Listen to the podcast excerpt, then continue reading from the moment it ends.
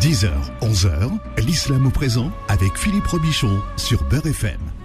Et c'est l'islam au présent, en direct sur Beurre FM le samedi entre 10h et 11h. Quel plaisir de vous retrouver, quel plaisir de retrouver l'imam Abdelali Mamoun. Bonjour Philippe, salam alaikum wa rahmatullahi wa barakatuh. Bismillah wa salatu salam ala rasulillah wa ala alihi wa sahbihi wa wala.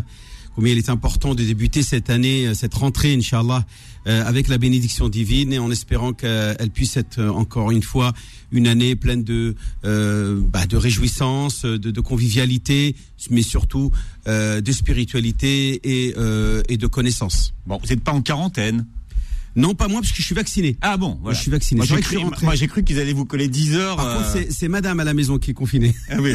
Et vous, vous allez, ah non, moi, j'ai été, euh, j'ai eu la, la, la, voilà, la. Ah, vous êtes pas sanitaire. Vous avez été contrôlé en bas. Oui. Non, pas ici. Pas ici, mais à l'aéroport, par exemple, euh, oui, on m'a contrôlé. Il fallait sortir le pass. Bah, c'est pour ça que vous pouvez assurer l'émission en direct aujourd'hui. Ouais. Notre invité pour démarrer la saison, c'est Chemsedi Nafiz. Monsieur le recteur, bonjour. Bonjour. Puisque vous êtes grand euh, recteur de la GMP, comme on dit, la euh, grande mosquée de, de, de Paris. Le, le, titre de recteur, ça existe en islam, Imam Abdelali? Alors en principe, le terme recteur, c'est lié à une académie. On est recteur d'une académie, c'est-à-dire d'une institution d'enseignement. Mais la Grande Mosquée de Paris a d'abord joué un rôle important dans le domaine de, l'enseignement. Donc c'est pour cela qu'il y a eu depuis très longtemps un recteur, un recteur. dès le début. Dès le ouais. début, donc euh, peut-être que euh, Maître Hafiz va mieux nous, nous en parler. En réalité, euh, lorsque la Grande Mosquée de Paris est construite, il y a plusieurs artifices juridiques qui sont menés pour éviter la, la, séparation, la loi de séparation de l'État et de l'Église, qui, je mmh. le rappelle, date de 1905, donc 15 années plus tard les pouvoirs publics décident de créer une mosquée et comment faire pour la financer. Et c'est comme cela qu'on a créé l'Institut musulman de la mosquée de Paris, à la tête duquel il y avait un recteur, qui était à la fois donc recteur de l'Institut musulman de la mosquée de Paris et en même temps président de la Société des Abous, qui est l'association qui est propriétaire de ce lieu de culte. D'accord, ça serait donc plus euh, plus juste de vous dire recteur de l'Institut euh, Absolument. Ça serait plus juste. Le, le, le titre exact, c'est recteur de l'Institut musulman de la mosquée de Paris. Vous êtes né euh, algérien et vous êtes euh, français, dites-vous, d'adoption, d'adhésion et d'adhérence. Qu'est-ce que ça veut dire? Bah, Écoutez, euh, je suis arrivé pratiquement dans le tard en France. j'ai effectué toutes mes études, j'ai participé à la vie sociale en Algérie, euh, à des périodes euh, au moment où euh, il y avait la fin du parti unique du FLN, et donc j'ai mené une vie active comme avocat d'abord à Alger. Au barreau d'Alger Au barreau d'Alger. Lorsque je suis venu à Paris, euh, d'abord, euh, bien évidemment, j'avais un lien euh, ne serait-ce qu'affectif en termes de littérature, en termes de, de connaissance du droit, puisque toutes mes études de droit à l'époque à Alger étaient euh, semblables aux études de droit euh, des universités françaises. Donc j'ai été euh, baigné dans, dans, la culture française et quand je suis arrivé, j'ai sans, sans aucune hésitation pris cette nationalité avec beaucoup de volontarisme dans ce pays des droits de l'homme en disant que j'étais à la fois algérien et français et que aujourd'hui, euh, à la tête de la Grande Mosquée de Paris, je suis français. Euh, et bien évidemment, j'insiste là-dessus parce que je considère que euh, il y a aujourd'hui une idée un peu euh, malsaine qui circule dans laquelle on dit lorsqu'on est français, on peut pas être musulman, on peut pas être un bon musulman quand on est citoyen français. Et moi, j'essaie de démontrer le contraire parce que aujourd'hui, lorsque je suis citoyen, je montre que ma religion, mon islam tel que je le vois, est un islam qui n'est pas du tout euh, euh, incompatible avec euh, ma citoyenneté. Et il y a une osmose entre la, entre la citoyenneté et l'islam qui me va très bien. Quand vous succédez à Dalil Boubaker le 11 janvier dernier, enfin 2020, personne ne vous avait vu venir. Hein. C'était une, une, vraie, une vraie surprise. Vous êtes donc élu à la surprise générale recteur de l'Institut musulman. Euh, à quel moment vous avez, su, vous avez su que Dalil Boubaker allait démissionner et est-ce que vous étiez candidat, vous, au poste? Écoutez, euh, très sincèrement, lorsque euh, j'ai commencé à travailler, en fait, d'abord, j'ai commencé à, j'ai rencontré Dalil Boubaker comme avocat. Mmh. En 1999, il m'avait chargé de, de plusieurs missions d'avocat. Et euh, c'était, je succédais à un de mes anciens confrères qui était Théo Klein, qui était l'ancien président du CRIF et ami personnel de Dalil Boubaker. Et quand j'arrive, euh, il me confie des dossiers et euh, il y a une coïncidence exceptionnelle, c'est que à ce moment-là, euh, Jean-Pierre Chevènement, alors ministre de l'Intérieur, entend lancer l'istichara. Et à ce moment-là, Dalil Boubaker me regarde en me disant, maître, est-ce que ça vous intéresse de m'accompagner dans cette grande aventure de la création d'une instance représentative de l'islam en France, euh, j'ai besoin d'un juriste. Je lui ai dit ok, c'est comme ça que donc j'ai commencé à travailler. En réalité, à partir de 2003, Dalil Boubaker, de temps en temps, euh, me disait euh, mais écoutez, je vous vois comme mon successeur. Mais je ne prenais pas vraiment au sérieux cette remarque parce que Dalil Boubaker entendait rester à son poste et qu'il n'y avait, à mon avis, aucune discussion là-dessus. Mais à chaque fois qu'il y a eu des crises importantes à la Grande Mosquée de Paris, il y en a eu beaucoup, parce que c'est un poste extrêmement compliqué, Dalil Boubaker, à plusieurs reprises, me regardait et me disait Préparez-vous, vous allez me remplacer.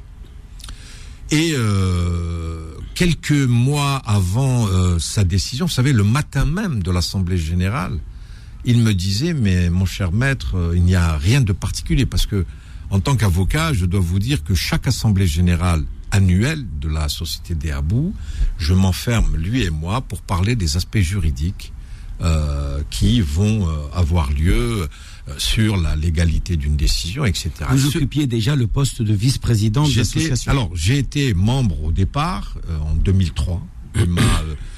Il m'a fait adouber à l'intérieur de cette euh, société des Abous. Euh, j'étais membre et puis après j'ai été secrétaire général pendant trois ans et puis je suis passé vice-président et premier vice-président les deux ou trois dernières années. Hmm. Et euh, donc le matin de l'assemblée générale, donc on est le 11 janvier. le 11 janvier, le jour même. C'est vrai que le recteur Boubaker disait à deux ou trois personnes à qui il se confiait en leur disant je veux partir, je suis malade et euh, je voudrais qu'Afiz me remplace. Là, on précise qu'il avait déjà 80 ans à peu près déjà. Il venait d'avoir 80 ans.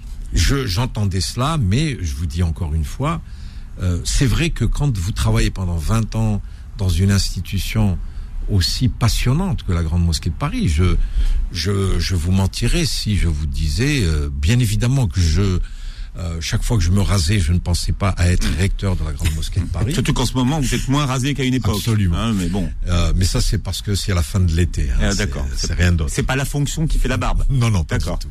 Et donc, euh, à ce moment-là, le samedi matin, je me dis bon, s'il a quelque chose à me dire, il va me le dire dans le secret de son bureau. On s'est enfermés tous les deux. il me regarde, il me dit rien de spécial aujourd'hui. Je lui dis non, rien de spécial.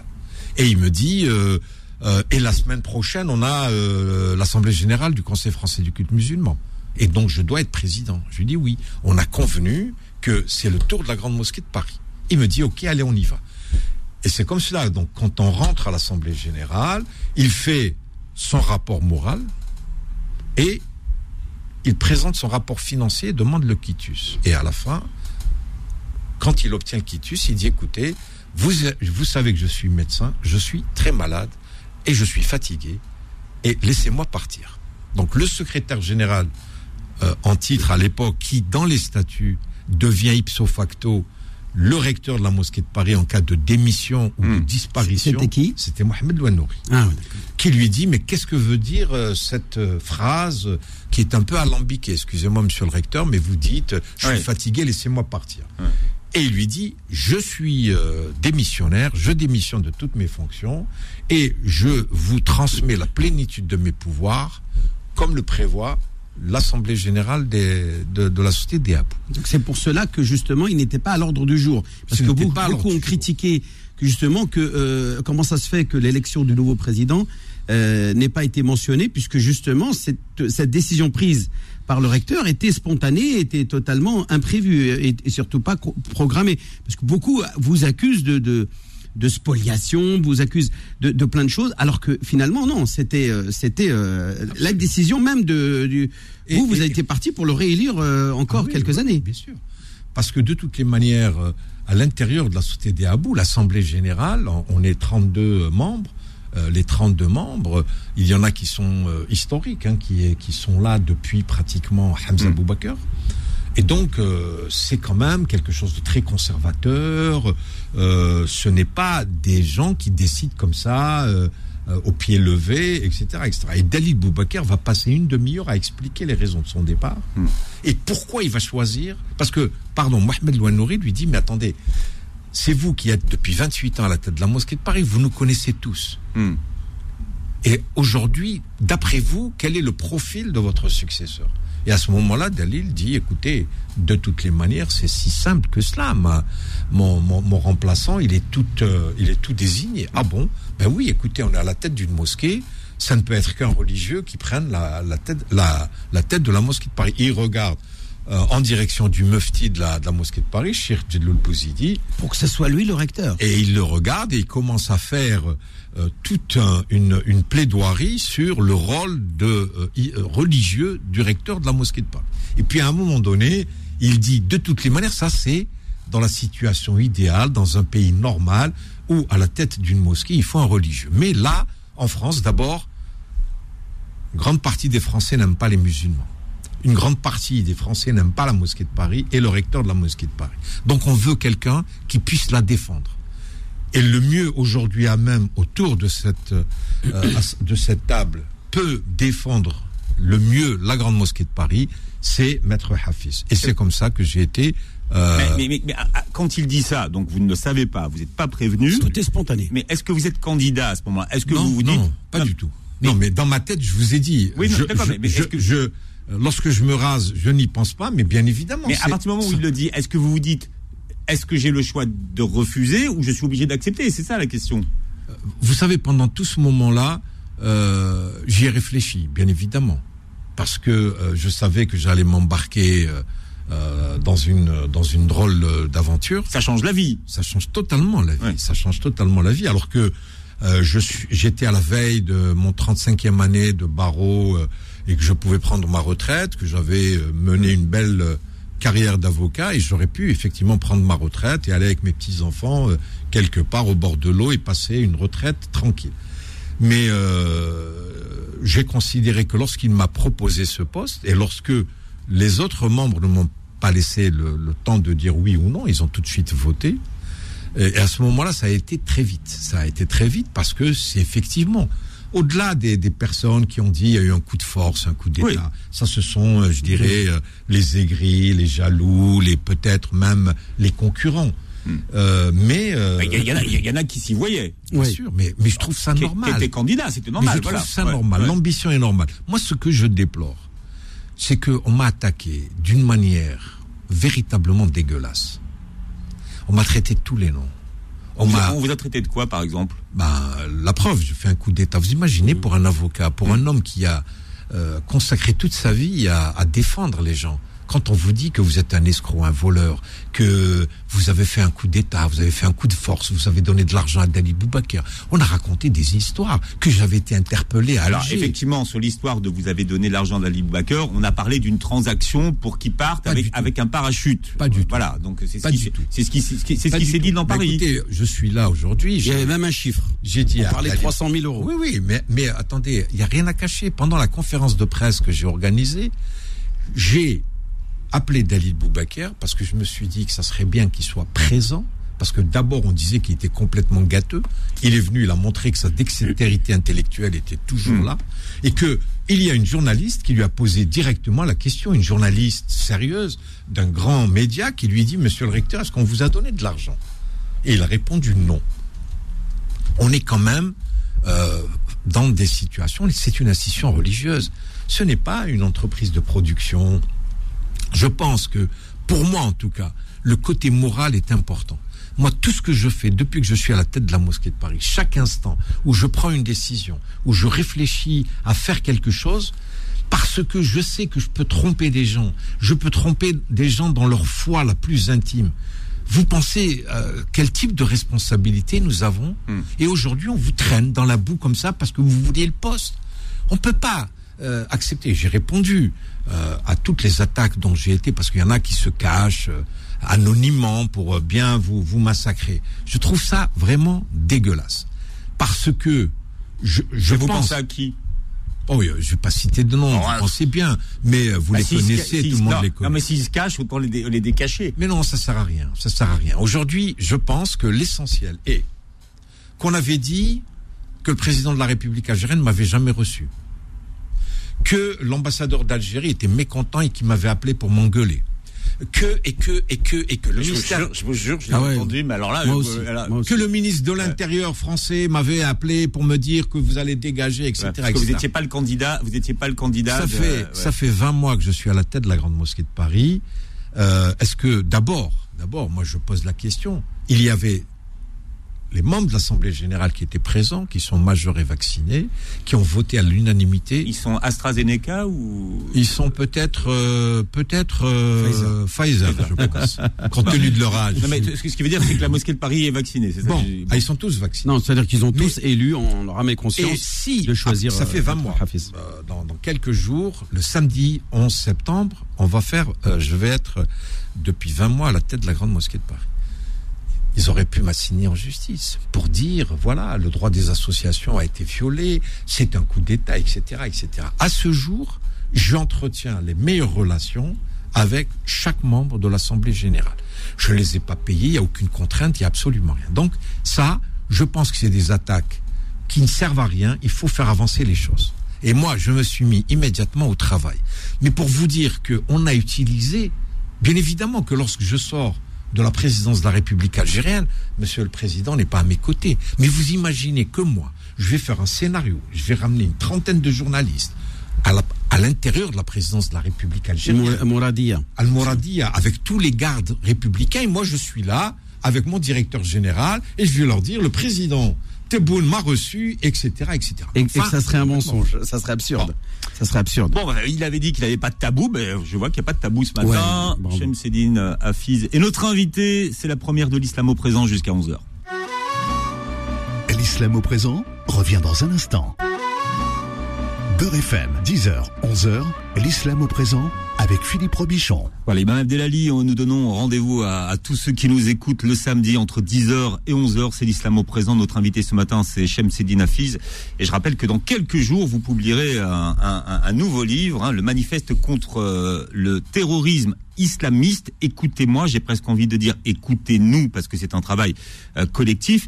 Et vous dites qu'il faut apprendre à écouter ceux qui observent, car ils savent reconnaître le mal à ses premiers signes. Et ce qui se passe ces jours derniers en Afghanistan vous donne raison. Ce qui est intéressant, c'est que pour ce travail, vous avez retrouvé un travail qui avait été effectué avec pour des imams en Algérie de 2012. En quoi consistait ce travail? Alors, euh, ce travail, c'est lorsque je, suis parti à Alger euh, en janvier 2020, juste après mon élection. Euh, j'ai rencontré le ministre des Affaires religieuses qui m'a donné un document qui avait été traduit euh, en anglais et en français. Donc le, le document initial était euh, rédigé en langue arabe. Et quand je l'ai lu, j'ai été fasciné par les propositions qui étaient faites. Et quand je suis revenu, moi, dès mon élection à la tête de la Grande Mosquée de Paris, j'ai voulu créer un pacte de confiance avec les imams. Parce que pour moi, les imams, c'est l'élément essentiel dans la religion musulmane. Dans les pays musulmans, ça va de soi. Mais ici en France, je pense qu'il est important de mettre en avant l'expertise, l'expérience des imams qui, eux, sont confrontés tous les jours à des cas pratiques, à des situations Hmm. inédites et qu'ils doivent absolument apporter des solutions à leurs ouailles qui viennent désespérés face à des situations qui peuvent être d'abord simples. Voilà, j'ai bu un verre d'eau pendant le jeûne, euh, sans trop. Qu'est-ce que je dois faire? Mais il y a des questions beaucoup plus complexes qui sont posées dans le secret aux imams. Donc, j'ai voulu travailler avec les imams. Ce sont des imams, je dois le dire, aujourd'hui, ce sont des imams qu'on critique énormément. Ils viennent d'Algérie, ils parlent pas le français, etc. Moi, je trouve extraordinaire ces imams parce qu'ils ont une double formation. D'abord, quand ils étaient gamins, ils ont fréquenté les confréries religieuses. C'est-à-dire qu'ils ont humé, dès leur plus jeune âge, l'esprit de, la religion, de la mosquée, comment on vit dans un milieu islamique. Ils ont surtout appris le Coran par cœur. Parce qu'aujourd'hui, moi, je défie un type de 50 ans de pouvoir l'apprendre. Il peut le faire. Et on peut le l'effort. reconnaître en plus une grande moralité, une Alors, grande rectitude et une droiture absolument. dans leur attitude, dans leur comportement. On a rarement accusé des imams euh, euh, venus de, l'Algérie euh. De, de quoi que ce soit. Et la deuxième chose, et je le dis dans mon manifeste, c'est que ils ont cette, ce double cursus, c'est que quand ils ont eu leur baccalauréat, donc ils sont bacheliers, ils rentrent à l'université islamique. Cela veut dire qu'ils ont un diplôme. Aujourd'hui, moi, j'ai reçu 57 imams euh, hier et, et le 31, la, la- la dernière fournée qui est arrivée. Il y a 14 docteurs. Masha'Allah. Donc, c'est des gens qui ont un très haut niveau. Alors, on me disait, oui, mais ils parlent arabe, et puis ils vivent dans une société musulmane. Eh ben, je peux vous dire que quand je me suis mis avec eux autour de la table, je leur ai dit, on lance un défi. Moi, je suis avocat, je sais monter un dossier. Et vous, vous allez, avec moi, travailler pour qu'on fasse un corpus religieux qui tienne la route ici en France. On a démarré... c'est la, mission que vous leur avez posée Absolument. à ce panel d'imams. Absolument. Voilà. Et on a fait la prévention de la radicalisation et en même temps, je les ai un jour réunis avec 180 imams. Je leur ai dit, je vais vous poser une question. Pas deux, une. Est-ce que l'islam engendre la violence? C'est l'introduction, c'est le titre de mon introduction Ouais. dans le manifeste. Et chacun s'est mis au travail. Alors, bien évidemment, sur 180, vous avez les derniers de la classe là-bas au fond qui n'ont pas envie de travailler, qui sont venus. Tant mieux. Moi, je ne suis pas un enseignant, je suis le recteur. Donc, ce n'est pas une instruction que je leur donne, ce sont des imams détachés qui sont fonctionnaires d'un État étranger. Je connais mes limites en tant que chef hiérarchique. Et à ce moment-là, j'ai vu qu'au fur et à mesure, des imams dans leurs idées, dans leurs réflexions, se dégager un certain, euh, euh, une certain, un, certain esprit d'équipe. Et je me suis retrouvé avec une vingtaine d'imams autour de la table. Et à un moment donné, j'ai même senti que certains euh, pouvaient me dire plus de choses, mais qui ne maîtrisaient pas suffisamment le français. Je leur ai dit, faites-le en arabe. Et quand j'ai eu tous leurs textes, c'est le temps que j'ai passé à synthétiser, à travailler. Et moi, j'étais à l'aise parce que je savais que l'argumentaire que j'étais en train de construire était un argumentaire solide. C'est ça qu'on retrouve dans votre livre. Alors, puisqu'on parle euh, des imams euh, détachés et de ce qui s'est passé cette semaine, le ministre algérien des Affaires religieuses et des WACS était là, hein, justement pour euh, pour lancer la, j'allais dire la la saison. Aujourd'hui, qu'est-ce qu'il a dit Euh, Parce que dans la presse, on voit qu'il y a l'importation euh, du conflit algéro-marocain en France. Écoutez, d'abord, il y a un accord bilatéral entre la France et l'Algérie. De fait, il, il existe depuis 1981 que des imams détachés viennent. Jamais, pendant toutes ces années, on a attrapé la main dans le sac un imam qui faisait de la politique. Il faisait Donc ça, c'est religieux. Ça, Alors- faux. Il n'y a pas eu, il y a, il y a pas eu d'une feuille de route de la part du ministre euh, algérien en disant voilà. D'abord, je- aujourd'hui, l'Algérie fait pas euh, fait fait l'objet d'une campagne de dénigrement. À vous de à vous de défendre. D'abord, le ministre n'est jamais venu à- en France. Il n'est pas venu. Il On parle de Youssouf Belmehdi, Oui, c'est ça, ça. ouais. hein. Il Ouais. n'est pas venu. Je ne sais pas où il a fait sa déclaration. Moi, je l'ai pas lu. J'ai lu. Bien évidemment que moi, on m'a mis dans la dans la sauce. Vous, vous, vous- on, on- on vous on, vous demande Et qu'on rappelle, que- et voilà. qu'on rappelle que j'étais l'avocat du Polisario, ça, ça fait bien, voilà, euh, il faut dénigrer pour dénigrer. Donc c'est faux. Non, attendez. Moi, je ne connais pas la déclaration du, du ministre des Affaires religieuses. Donc, je ne vais pas aujourd'hui devant vous, parce qu'on a convenu qu'il y avait euh, aujourd'hui entre vous et moi une interview sans langue de bois, et je ne vais pas vous raconter des salades, je ne sais pas. Qu'est-ce qu'a dit exactement le ministre? Mais moi, je vous dis l'esprit de l'accord entre l'Algérie et la France, c'est que des imams, parce qu'il n'y a pas d'imams, malheureusement, en France suffisamment pour assurer leur office dans les mosquées. On est en train de lancer une formation d'imams que aujourd'hui la France, les autorités françaises ont décidé de passer un accord avec l'Algérie, le Maroc et la Turquie pour qu'il y ait des imams détachés. Vous pensez bien que le ministère de l'Intérieur, le, bureau, central des cultes, va laisser passer ce genre de choses. Donc si effectivement le ministre a dit cela, son, euh, euh, son collègue français va le rappeler à l'ordre. Moi, je n'ai pas entendu ce type d'instruction. Et moi, aujourd'hui même, j'ai un premier séminaire avec mes imams qui sont confinés pour les dix jours. On est en train de préparer leurs affectations, etc. Le discours que le recteur de la Grande Mosquée de Paris dit à ces personnes, vous êtes là à la disposition des fidèles musulmans, quelle que soit leur nationalité. Vous pensez bien qu'à la Grande Mosquée de Paris, euh, la dernière fête de l'Aïd, il y a eu 18 000 fidèles qui sont venus prier à la Grande Mosquée de Paris. Vous pensez que les 18 000 fidèles, on leur demande leur passeport? On leur dit, attends, tu es algérien ou... Non, non, non, non, non, marocain, tu es...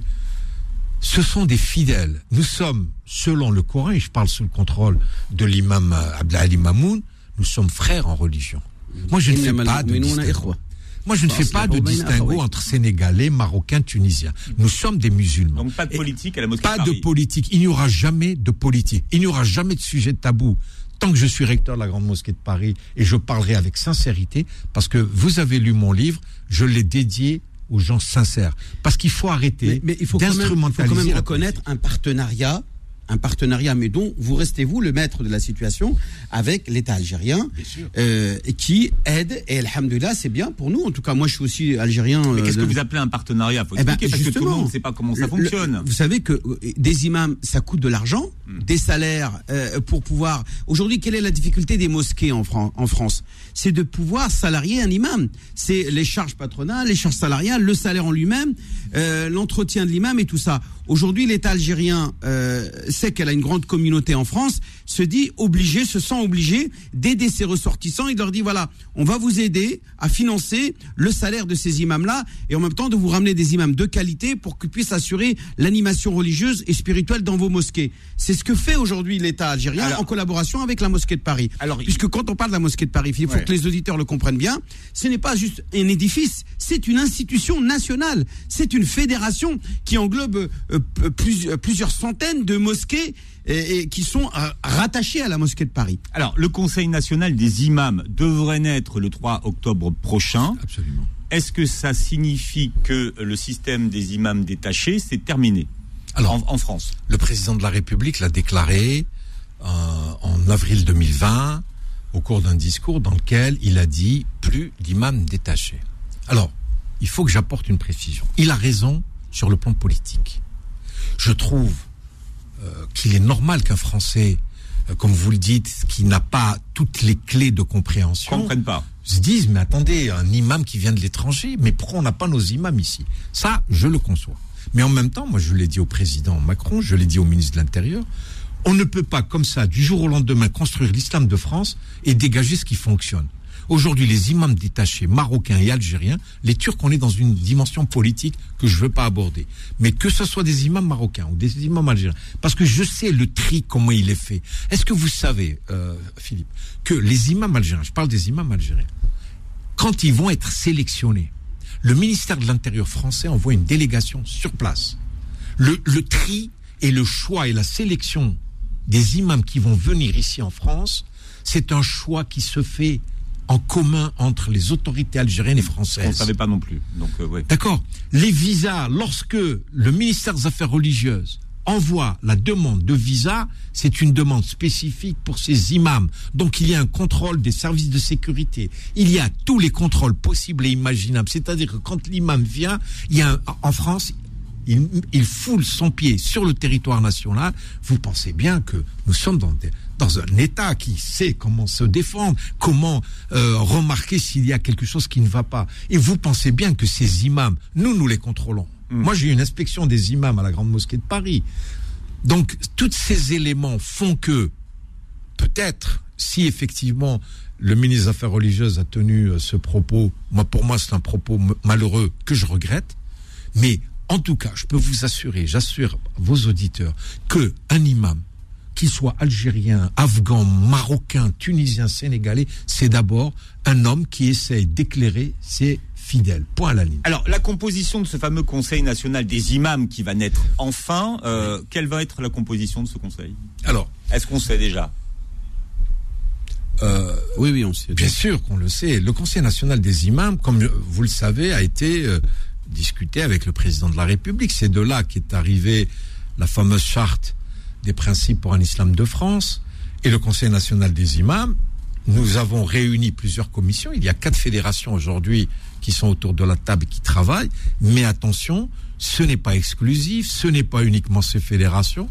On veut aujourd'hui, et la porte est ouverte à tout le monde. Et c'est ce que nous allons faire lorsque nous allons nous réunir le 18 septembre pour faire un ultime appel à toutes les bonnes volontés, à toutes les mosquées qui veulent s'intégrer dans ce projet du Conseil national des imams, parce que nous voulons véritablement que le Conseil national des imams soit la véritable instance représentative. Là, vous vous adressez à qui aujourd'hui, euh, en particulier Bah écoutez, il y en a beaucoup qui ont critiqué aux associations musulmanes, mais à des associations musulmanes, à des mosquées. On a fait un appel déjà. On a fait plusieurs appels par écrit. Aujourd'hui, il y a quatre fédérations qui sont un peu l'élément moteur, mais nous avons des indépendants.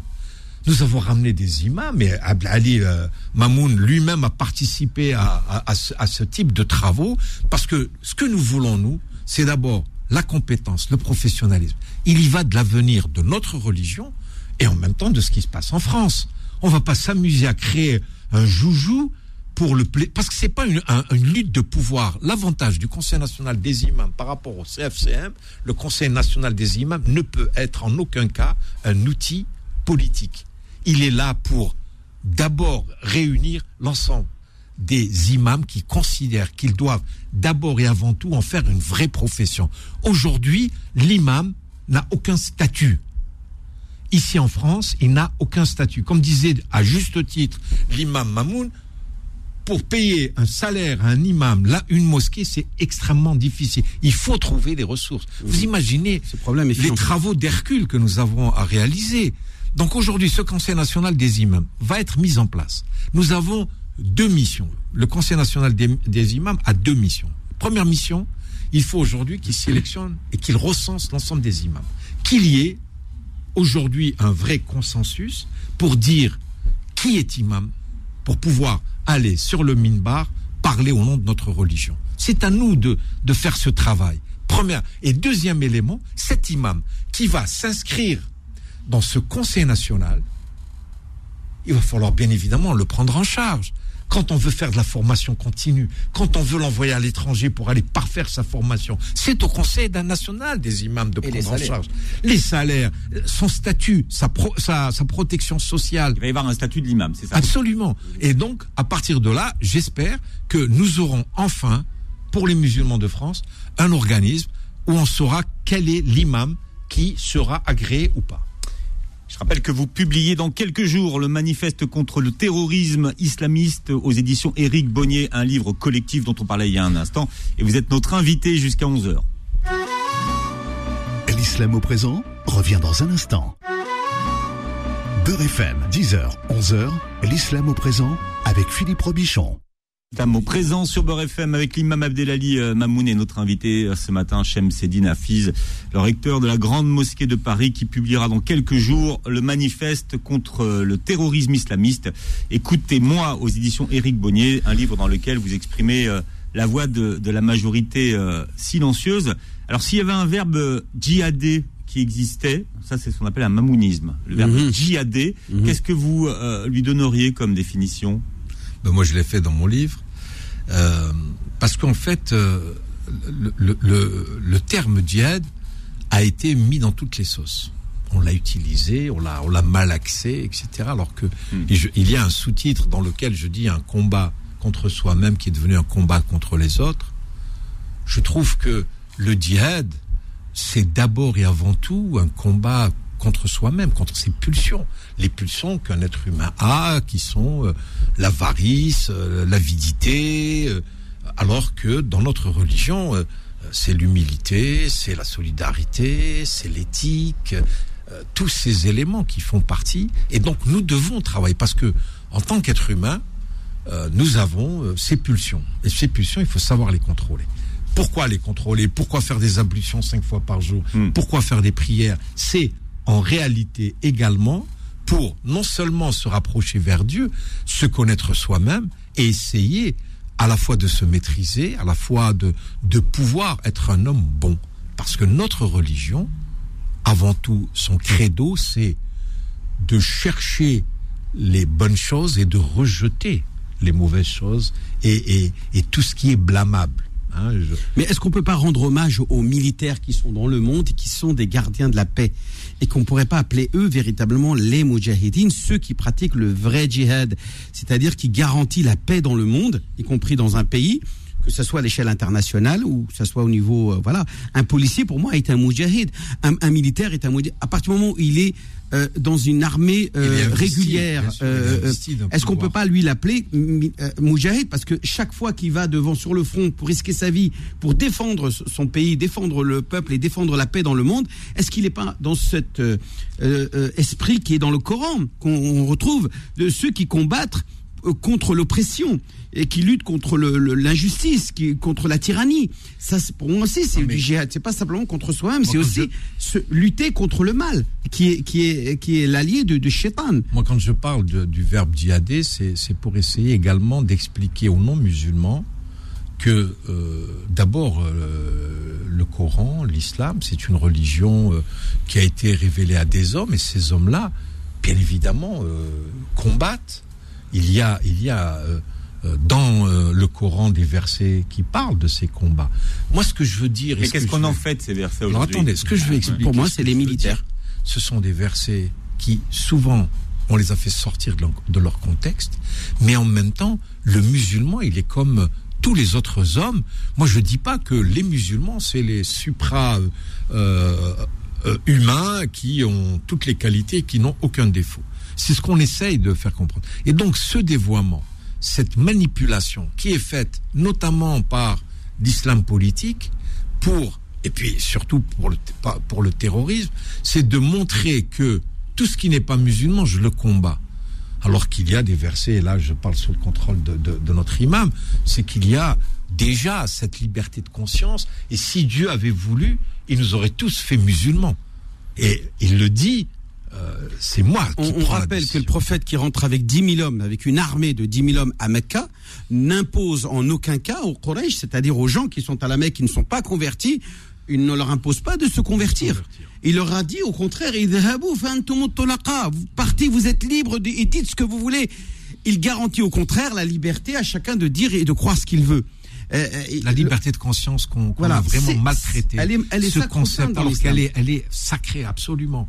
C'est comme le rôle de la femme. Pourquoi j'ai abordé cette question? C'est parce que je considère aujourd'hui qu'on a complètement abîmé euh, notre notre religion.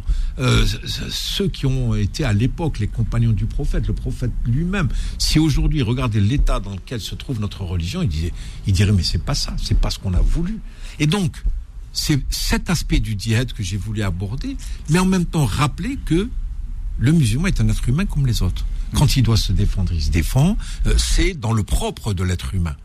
Donc, ce sont des éléments que j'ai voulu introduire. Bien évidemment, c'est un manifeste. Il y a un, un de vos collègues journalistes qui me dit, euh, lorsque j'ai terminé le livre, j'avais envie de continuer. C'est dommage que vous arrêtez. Bon, bah, c'est un manifeste, mais c'est le début de quelque chose. Il va y avoir d'autres écrits, il va y avoir d'autres D'autres textes contributions, ouais. d'autres contributions qui vont plutôt affiner ce concept parce que je veux que la grande mosquée de Paris soit véritablement euh, je dirais le, le, le moteur de ce, ce combat et quand je dis et qu'il soit porteur d'un nouveau discours. Absolument. Euh, on travaille justement depuis un certain temps à la Grande Mosquée de Paris euh, pour justement adapter ce discours. Qu'est-ce que vous pouvez nous dire justement à ce sujet? Écoutez, moi je suis, je suis persuadé que aujourd'hui nos imams, et euh, je vous ai posé la question dès le départ, euh, est-ce que lorsque vous faites votre prêche, lorsque l'imam monte sur le minbar, qu'il soit à Alger, Rabat, Tunis, euh, Le Caire, Jakarta, est-ce qu'il tient le même discours? Il ne tient pas le même discours. Donc aujourd'hui, il faut qu'on adapte notre discours à la société française. Nos musulmans à nous, nos jeunes musulmans, sont complètement perdus ils ont de vrais problèmes existentiels. Et il faut aujourd'hui que l'imam joue ce rôle. Lorsque vous avez l'école qui est aujourd'hui euh, un échec, euh, les parents, on les respecte plus. Alors, on va jusqu'à peut-être des fois les violenter.